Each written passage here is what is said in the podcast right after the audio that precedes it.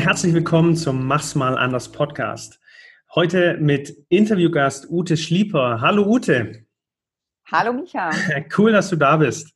Ja, danke, dass ich bei dir sein darf. Ja, sehr gerne. Ute ist Coach und Trainerin und hat sich auf einen enorm wichtigen Bereich fokussiert, nämlich ein stressfreies Leben. Und sie ist Mutter von drei wundervollen Jungs, hat sie gesagt, und bezeichnet sich selbst als einen Gesundheitsfreak mit einem vernünftigen Maß an gesundem Genuss. Ihre Leidenschaft ist es, Menschen dabei zu unterstützen, ihre Lebensqualität enorm zu steigern. Und heute ist sie bei mir, mach's mal anders Podcast mit dem Thema, mit einem sehr pointierten Thema. Eine Erkrankung ist ein Geschenk und eine Prognose ist keine Diagnose. Das sind starke Worte. Ute, warum soll denn bitte eine Erkrankung ein Geschenk sein?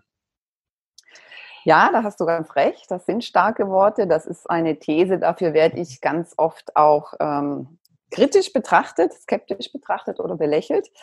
Aber nun bin ich ja gerade in einem sehr geilen Alter mit einer gewissen Lebenserfahrung und äh, die hat mir das eben gezeigt, dass es wirklich so ist, dass jede gesundheitliche Herausforderung eine Chance ist, äh, dein Leben positiv zu verändern, wenn du das Thema dahinter angehst, das hinter einem Krankheitssymptom steht. Das heißt, eine Diagnose ist erstmal nur eine Diagnose, heißt aber noch gar nicht, was jetzt damit passiert.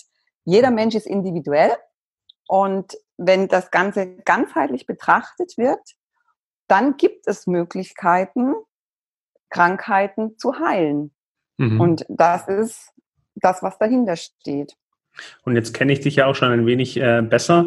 Ähm, vor allem gehst du davon aus, dass eben unsere Schulmedizin äh, nicht immer das A und O ist, sondern dass wir auch da alternative Wege gehen können, wenn wir mal krank sind und das als Chance zu sehen. Mhm. Und da möchte ich nochmal ganz betonen, ganz, ganz wichtig, ich bin kein Gegner der Schulmedizin und ich möchte auch niemandem ein Medikament wegnehmen oder irgendeine Operation ausreden. Ähm, ich sehe das einfach nur so. Unsere Medizin hat, unser medizinischer Fortschritt kann hervorragendes leisten. Also ich selbst habe sehr davon profitiert und auch mein Sohn hat sie das Leben schon gerettet. Aber es ist eben erstmal nur sowas wie eine Feuerwehr, ja? Also das, das Symptom wird erstmal nur mhm. abgelöscht, es kann lebensrettend sein. So. Mhm. Und jetzt damit sich so zufrieden zu geben, das sehe ich eben anders. Und das macht eben die Schulmedizin nicht. Die Schulmedizin hat sich auf das fokussiert, aber nicht auf das Heilen. Ja, mhm. wie kann diese Krankheit jetzt heilen? Mhm. Und ähm, genau, das ist der Grund, warum ich diese These wirklich immer und immer wieder äh, vertrete. Es ist eine Chance und solange du noch atmest, solange du noch atmen kannst, kannst du alles tun, alles und lohnt sich auch alles, ähm, dein Leben oder irgendwas zu verändern, damit es dir besser geht und damit du dich nicht mit dem Ist-Zustand zufrieden gibst. Hm. Was steht denn deiner Meinung nach dann hinter so einer Erkrankung, also wenn du das als Geschenk siehst? Also wenn ich jetzt erkrankt bin, dann sehe ich das erstmal als blöde Tatsache an. Ähm, wieso ist es bei dir so, was steht bei dir hinter einer Erkrankung? Ja, ich rede jetzt einfach aus eigener Erfahrung oder aus der Erfahrung, die ich mit Menschen gemacht habe, die ich betreut habe oder mhm. auch in der Familie, wo ich das gesehen habe. Ähm, ja, also an meinem eigenen Beispiel, mir selbst ging es sehr, sehr schlecht. Und mhm. ich bin eben nicht den Weg gegangen, den mir die Schulmedizin ähm, angeraten hat. Also ich war wirklich an einer körperlich-seelischen Erschöpfung. Burnout nennt man das auch. Ähm, ich kannte das Ganze durch die Erkrankung meiner Mutter. Meine Mutter war auch sehr depressiv. Und ich wollte das nicht. Und ich habe dann wirklich gesagt, nein, ich gehe nicht in eine psychosomatische Klinik. Ich mhm. steige aus, ich gehe einen anderen Weg und habe meinen Rucksack gepackt und bin auf den Jakobsweg gegangen nach Spanien und bin dort gelaufen. Das setzt natürlich eine sehr, sehr ähm, große emotionale Stärke voraus, eine mentale Stärke. Und die hatte ich auch. Ich konnte wirklich ganz bewusst entscheiden, ja, ich schaffe das alleine. Ich gehe mhm. diesen Weg und gehe nicht den Weg in die Schulmedizin. Ja, mhm. das können natürlich nicht alle. Das kann nicht jeder. Das ist ganz klar. Mhm. Aber das war mein Weg. Oder ein anderes Beispiel von meinem Sohn, der eben die Diabetes, der ist an Diabetes Typ 1 erkrankt, das ist eine Autoimmunkrankheit. Mhm. Er ist nicht den schulmedizinischen Weg gegangen, den die Schulmedizin empfiehlt, nämlich du kannst essen, was du willst und spritzt Insulin, mhm. sondern er hat sein Leben so verändert jetzt ähm, mit der Ernährung und dem Sport, dass er sehr, sehr wenig Insulin braucht und sein Ziel ist wirklich, ohne Insulin klarzukommen. Und dadurch, durch diesen Prozess hat er eben auch erkannt, ähm, was will er eigentlich im Leben und mhm. hat jetzt einen ganz neuen Weg eingeschlagen, in, in diese Richtung Ernährungsberatung für solche Menschen zu gehen. Das heißt, oder was bei mir ankommt, dann, wenn du es so sagst, heißt, dass es eine Erkrankung gar keine Erkrankung im eigentlichen Sinne ist, sondern eher so ein Warnzeichen, hey, schau mal, was du denn gerade so machst. Kann man das so verstehen? Könnte man auch so sehen. Du könntest dir dann die Frage stellen, äh, warum tritt das gerade jetzt auf? Mhm. Ja, und woran hindert mich das gerade? Das okay. sind so zwei ganz wichtige Fragen, wenn irgendeine Erkrankung auftritt. Wir können jetzt ganz banal eine Erkältung nehmen. Ja, es braucht ja immer zwei Sachen dazu. Du brauchst mhm. den Virus, den du irgendwo aufschnappst, ja, und du brauchst irgendwie jetzt zum Beispiel der, der Schnupfen steht dafür, du hast die Nase voll. So, dann stellt sich jetzt die Frage, was ist jetzt wirklich so um mich rum, ähm, was ich überhaupt nicht mehr riechen kann. Ja, so als ganz einfaches Thema jetzt mal. Aha. Genau. Und ähm, dann kannst du das eben angehen und überlegen. Das erfordert Ehrlichkeit. Oder du kannst jetzt einfach erstmal das Symptom unterdrücken mit deinen ganzen Medikamenten. Die werden dich aber langfristig nicht heilen. Mhm. Ja, die werden einfach das mal unterdrücken, aber langfristig heilen ähm, wird das nicht. Das ist ja auch, sieht man ja auch in so Krankheitsverläufen, dass die typischerweise dann in so einem gewissen Jahresabstand immer und immer wieder kommen. Ja, und das ist eigentlich das Thema, mhm. das dahinter steht, das nicht gelöst ist. Und das ist natürlich eine Lebensveränderung, die jetzt mhm. stattfinden müsste, indem du ganz bewusst dann eben dein Leben positiv veränderst in der Ernährung, in der Bewegung und eben auch in der Denkweise. Es fängt ja alles im Kopf an. Okay, das heißt letztendlich, wenn ich, wenn ich solche Syndrome der Erkrankungen habe, du hast gesagt, es sind zwei Teile, einmal der Virus oder die Erkrankung an sich und einmal mhm. ähm, die, der andere Teil, an dem es ja andockt, bin ich selber mit meinem Denken, mit meinem Handeln, mit meinem Fühlen und mit meinem Immunsystem, das eben stark mhm. oder eher schwacher, schwächer ist. Mhm. Das heißt, du arbeitest vor allem eben am Immunsystem und an den Dingen, die dir gut oder nicht so gut tun. Richtig? Genau.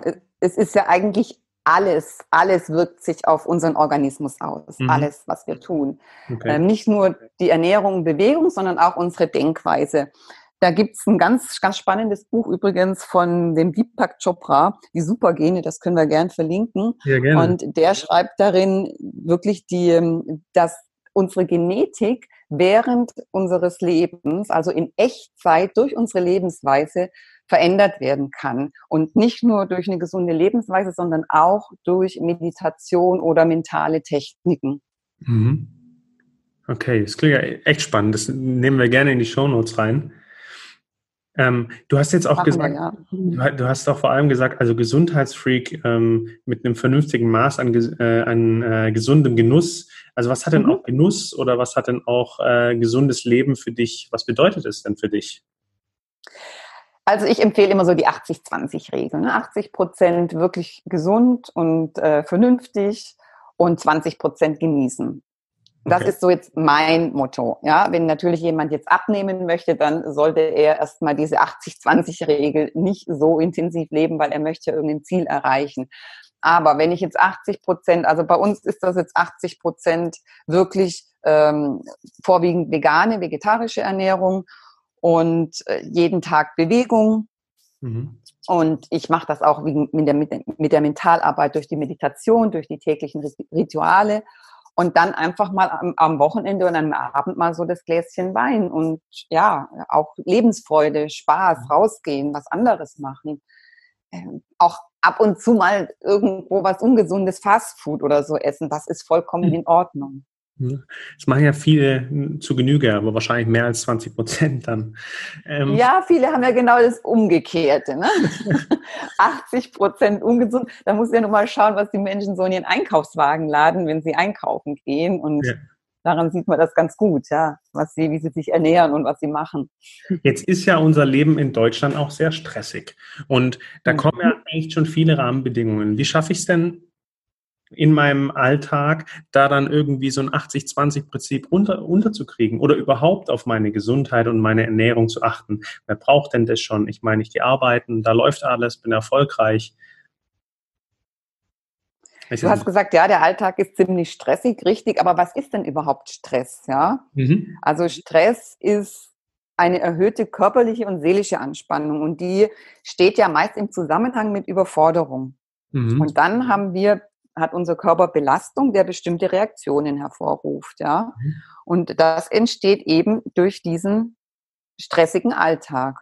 Richtig, das ist nicht einfach, dass wir jetzt da einfach von heute auf morgen sagen, ähm, ich entstress mich mal, ja. Ähm, die, das Gegenteil vom Stress, also dass wir, dass wir im Stress hat ja unser Organismus nicht mehr die Möglichkeit zu entspannen. Also das Gegenteil wäre die Entspannung. Mhm. So. Und wie finde ich jetzt Möglichkeiten, die Entspannung in meinen Alltag reinzubringen? Okay. Das ist zum einen muss ich ja das erstmal erkennen. Das ist ja ganz wichtig, ja. Also als erstes muss ich ja erstmal erkennen, was ist denn überhaupt ähm, das, was mich stresst im Alltag. Die Klarheit haben. Das können ja sowohl Menschen sein um mich herum oder es können auch, ähm, ja, einfach, es kann ganz vieles sein. Dein, in der Familie, in, im Beruf. Einfach Gedanken, die dich stressen, durch die du dich mhm. stressen lässt. So, mhm. und erst wenn ich das erkannt habe, dann kann ich ja anfangen, Veränderung in meinen Alltag zu bringen, indem ich anfange, das umzusetzen. So, und jetzt können wir nicht von heute auf gleich hier einen Marathon laufen, sondern wir fangen an mit ganz, ganz, ganz, ganz kleinen Schritten. Mhm. Veränderung in den Alltag reinzubringen. Das könnte jetzt zum Beispiel sein, dass ich einfach mir ein neues Morgenritual schaffe, ja, dass ich einfach meinen Wecker früher stelle und nicht mehr rausspringen und den Alltag gleich habe und Kinder und Handy und was weiß ich alles, sondern einfach den Wecker früher stelle und mir zehn Minuten für mich Zeit nehme, einfach mal den Tag in Ruhe beginnen zu lassen. Mhm. Ja, könnte das sein. Oder in der, in der Ernährung, in der Lebensweise, hm, dass ich mir einfach mehr Ruhe gönne, die Mittagspause nicht irgendwo hier schnell ein, Brötchen vom Bäcker oder so, sondern wirklich bewusst eine halbe Stunde an die Luft gehe und mhm. rausgehe und hier nochmal auch die Zeit nutze, mein, meinen Geist ein bisschen runterzubringen. Und Luft ist immer gut, Bewegung an der Luft ist einfach, ja, super, das brauchen wir. Mhm. Und ähm, das wäre auch so eine kleine, so eine, so eine minimale kleine Veränderung, die ich jetzt in den Alltag bringen könnte, um zu entstressen, um mir was Gutes zu tun. Also jetzt hören wir ja auch, ich frage jetzt nochmal ein bisschen kritisch nach. Jetzt ist uns das ja allen bekannt auch. Also wir müssen mhm. uns bewegen, ein bisschen Sport machen. Äh, wir sollten uns nicht so stressen lassen, Ausgleich finden, Spaß haben, auch mal genießen. Jetzt wenn mir das als Normalbürger in Deutschland nicht gerade ähm, äh, Konsequenzen aufzeigt oder ich da bisher noch keine Erfahrungen habe in eine negative Richtung, wieso sollte ich was ändern? Mhm. Das ist eine gute Frage.